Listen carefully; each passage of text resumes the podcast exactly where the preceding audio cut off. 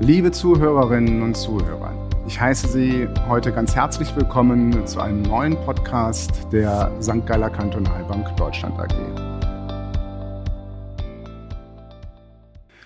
Mein Name ist Tim Freise und ich bin Mitglied des Vorstands und freue mich, heute einen ganz besonderen Gast vorstellen zu dürfen, Herrn Professor Dr. Maximilian Werkmüller. Grüße Sie, Herr Professor Werkmüller. Hallo, Herr Freise, ich grüße Sie auch. Mit Herrn Professor Werkmüller und seinen Kollegen konnten wir in der Vergangenheit schon die eine oder andere interessante Veranstaltung und Kundensituation besprechen. Äh, Herr Professor Werkmüller, herzlichen Dank, dass Sie heute unser Gast sind. Sie sind Rechtsanwalt, haben eine Professur für Finance und Family Office Management und als Master of Law im Fachgebiet äh, M&A ähm, sind Sie beratend tätig. Können Sie das für unsere Kunden noch etwas spezifizieren und sich dabei vorstellen? Ja, Herr Freise, erstmal herzlichen Dank, dass ich äh, heute dabei sein darf und Ihren äh, Podcast mitgestalten kann. Äh, also ich komme klassischerweise aus dem Erbrecht, bin seit 22 Jahren als Rechtsanwalt in Düsseldorf tätig, habe angefangen bei einer vormaligen Privatbank, da eben vermögende Kunden und auch Unternehmer beraten in Fragen der steueroptimierten Vermögensnachfolge. Da ging es eigentlich im Schwerpunkt um Erbrecht, Erbschaftssteuerrecht, aber auch um, um Stiftungslösungen, wenn sie sich angeboten haben. Dann kam im Jahr 2002 das Family Office Geschäft dazu, das ich auch weiter ausgebaut habe und heute berate ich auch einige Familien ganzheitlich, das heißt sozusagen als Family Officer in allen Fragen der Vermögensstrukturierung. Da gehört die Vermögensnachfolge natürlich immer noch äh, mit dazu. Meine Standbeine sind einmal in Düsseldorf und äh, auch äh, in Zürich, wo ich Off-Council bin, einer internationalen Rechtsanwaltsgesellschaft. Vielen Dank, äh, Herr Professor Werkmüller. Jetzt haben Sie schon ein paar ganz relevante Stichworte genannt. Vermögensnachfolge, Erbrecht, Stiftungsmanagement, Stiftungsrecht. Inwiefern stehen die denn zwingend miteinander in Verbindung? Also zwingend müssen sie gar nicht miteinander in Verbindung stehen. Es gibt ja Standalone Stiftungserrichtungen im Bereich philanthropischer Aktivität von Unternehmerfamilien. Die haben dann eben nur den Zweck, sozusagen etwas Gutes zu tun, eine gewisse äh, Social Corporate Responsibility zu erfüllen und haben keine weitere Funktion in einem größeren Kontext. Aber wenn man natürlich als Family Officer von oben auf das Ganze schaut, dann äh, kommt man schon äh, zu dem Ergebnis, äh, nicht überall, aber in vielen Fällen, dass eine Vermögensnachfolgelösung auch mit einer Stiftung in Kombination gebracht werden kann. Äh, und jede Vermögensübertragung, egal ob sie zu Lebzeiten erfolgt oder von Todeswegen, löst ja Wechselwirkungen im Gesamtvermögen aus. Also wenn einen unternehmerischen Teil haben, da muss relativ viel Vorlauf investiert werden, natürlich am besten zu Lebzeiten, wenn der Unternehmer noch lebt, um den Übergang auf die nächste Generation, wenn er denn von Todeswegen erfolgen soll, möglichst äh, geräuschlos im Sinne von steuerlich, rechtlich und auch in wirtschaftlicher Hinsicht optimiert auszugestalten. Wenn Sie jetzt auf Ihre äh, Historie zurückblicken, was ist Ihrer Meinung nach oft der Grund, warum es hakt. Man hört ja immer wieder, dass es Unternehmer gibt, äh, wo der alte, in Anführungszeichen, Patriarch noch tätig ist und Schwierigkeiten hat loszulassen. Was sind so die zentralen Gründe Ihrer Meinung nach? Also Herr Freise, Sie sprechen eigentlich den, den wesentlichen Problempunkt an. In Deutschland sind viele mittelständische Unternehmerfamilien, gerade wenn sie noch als Familienunternehmer tätig sind, patriarchalisch geprägt. Das heißt, der Alte in Anführungszeichen, der ist die Klammer um alles. Und äh, das Hauptproblem ist, äh, kann man jetzt anekdotisch funktionieren, man muss ihm erstmal klar machen, dass er eines Tages selber stirbt. Das ist schon eine große Hürde. Äh, wenn man die genommen hat, dann, äh, dann ist der Zeitpunkt, ihm die Frage zu stellen, ja, wer soll es denn wer soll es denn machen? Also außerhalb von rechtlichen und steuerlichen Themen sind wir quasi im inhaberstrategischen Bereich. Wer ist denn der Nachfolger in der Familie? Und diese Schritte und diese Gedanken werden in der Regel viel zu spät angestoßen. Es wird eben nicht zur, äh, zu Lebzeiten der Richtige identifiziert, sondern der Erbfall tritt völlig überraschend ein. Meistens, wenn die Einschläge näher kommen, einen guten Freund hat es erwischt auf dem Golfplatz, der ist nicht mehr zurückgekommen äh, äh, von dem Ausflug und dann ist die Sorge groß oder im schlimmsten Fall stirbt der Unternehmer selbst und es ist eben nicht nichts oder nicht genug geregelt. Das sind die Problemfälle, die kaum noch zu managen sind, weil einfach das Kind in den Brunnen gefallen ist. Gibt es den einen optimalen Zeitpunkt, sich darum zu kümmern? Gute Frage, schwierige Antwort. Eigentlich nicht, denn äh, der Eintritt des Erbfalls ist ja keine Frage des Alters, sondern der Gelegenheit. Und davon gibt's reichlich auf der Skipiste, auf der Autobahn. Also äh, man, sollte nicht denken, dass es nur ein Ü80-Thema ist, sondern im Gegenteil, ich denke, wenn man in die unternehmerische Verantwortung kommt oder kommen möchte, ist es auch, oder sehe ich zum Beispiel den Ball auch bei der äh, nächsten Generation, ihn mal zu den Eltern zu spielen, sagen, wollen wir das nicht mal besprechen, wie das gehen soll. Also klassische Familie Familienunternehmer haben Berater, die darauf hinwirken, dass das rechtzeitig gemacht wird. Aber wann rechtzeitig ist, Herr Freise, da fragen Sie mich zu viel. Da gibt es keine Blaupause. Also es sollte nicht zu lange auf die Bank geschoben werden, sondern dann, äh, und zwar nicht dann, wenn man mal Zeit hat. Unternehmer haben nie Zeit für solche Themen. Das ist ja das Hauptproblem, dass die immer auf die lange Bank geschoben werden. Man muss sich diese Zeit nehmen. Einige haben das jetzt in der Pandemie gemacht, wo im Kerngeschäft mal weniger war. Bedauerlicherweise äh, hatte man aber dann Zeit, sich um solche Themen zu kümmern. Aber man sollte nicht auf die nächste Pandemie warten, sondern das ist eigentlich im Family Office Management ist die Vermögensnachfolge ein revolvierender Prozess, der immer wieder angesprochen wird. Das ist immer auf der Agenda drauf. Jetzt reden wir heute über die steuerlich optimierte Vermögensnachfolge. Ähm, das heißt, es gibt unheimlich viele Gestaltungsmöglichkeiten. Gibt es denn so diese zwei, drei Arten, wo Sie sagen, das ist so in Anführungszeichen der Klassiker, wohlwissend, dass es natürlich stets absolut individualisiert werden muss? Ja, also es gibt schon äh, beliebte Strukturen, sagen wir mal. Der deutsche Mittelstand äh, wird ja in der äh, Rechtsform einer Personengesellschaft geführt, klassischerweise GmbH und Co. KG. Ähm, meistens äh, ist es sozusagen der Patriarch, der die Gesellschaftsanteile hält, oder man hat schon einen Generationenwechsel gehabt, dann sind vielleicht Neffen, äh, Cousins, Cousinen noch mit im Gesellschafterkreis drinne.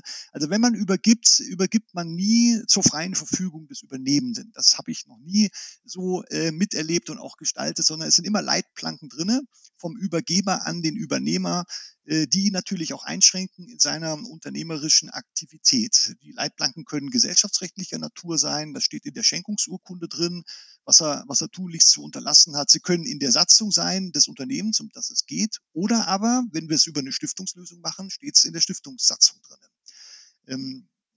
In vielen Fällen geht es um die Versorgung. Der Unternehmer kriegt einen Niesbrauch, bellt er sich vor eine dauernde Last. Also es kommt zu Rückflüssen aus dem übertragenen Vermögensgegenstand. Das kann man in verschiedener Art und Weise gestalten, die steuerlich, sowohl Erbschaft als auch ertragssteuerlich immer im Einzelfall betrachtet und gerechnet werden müssen, bis man die richtige Lösung hat. Aber klassischerweise wird übergeben, entweder unter Vorbehalt der Früchte, das wäre der Niesbrauch, oder mit Rückfluss von Erträgen aus dem, äh, aus dem operativen Geschäft. Das heißt also, die etwaige Fragestellung, über die wir gerade diskutieren, sind ja hauptsächlich die Unternehmer, der unternehmerische Mittelstand. Haben Sie dann auch andere Kunden, die jetzt kein unternehmerisch geprägtes äh, Vermögen haben, die sich mit eben diesen Fragestellungen auseinandersetzen? Ja, das sind klassischerweise die entweder die Unternehmer, die verkauft haben, also die ein Liquiditätsevent gefeiert haben, dann ist man ja cash rich, äh, um im Jargon zu bleiben. Man hat also einen schönen Geldbetrag auf dem Konto. Wir wissen beide, in heutiger Zeit ist das teuer, wenn man das Geld auf dem Konto hat, also muss es investiert werden. Aber das sind Menschen, die dann äh, über eine Multifamily Office Struktur sich beraten lassen oder eine eigene Struktur aufbauen, die nicht mehr unternehmerisch in dem Sinne tätig sind. Da kann man natürlich einen großen Teil dieser äh, traditionalistischen Gedanken weglassen. Da kommt es nicht mehr darauf an, dass ein Unternehmen in die nächste Generation äh, übertragen wird, dass wieder, wo wieder ein Unternehmer gefunden werden muss oder eine Unternehmerin, sondern da geht es darum, dass das Vermögen erhalten wird. Das ist dann Asset Protection. Äh, wenn also veräußert ist oder verkauft wurde, dann möchte man, dass die nächste Generation möglichst viel noch von diesem Vermögen hat, ohne es vollständig ausgeben zu können. Das heißt also, die Fragestellungen sind zwar ähnlich, aber dann auch überhaupt nicht gleich, weil einfach der zugrunde liegende Vermögen völlig anders strukturiert ist, klassifiziert ist. Das ist ganz wichtig dabei zu berücksichtigen.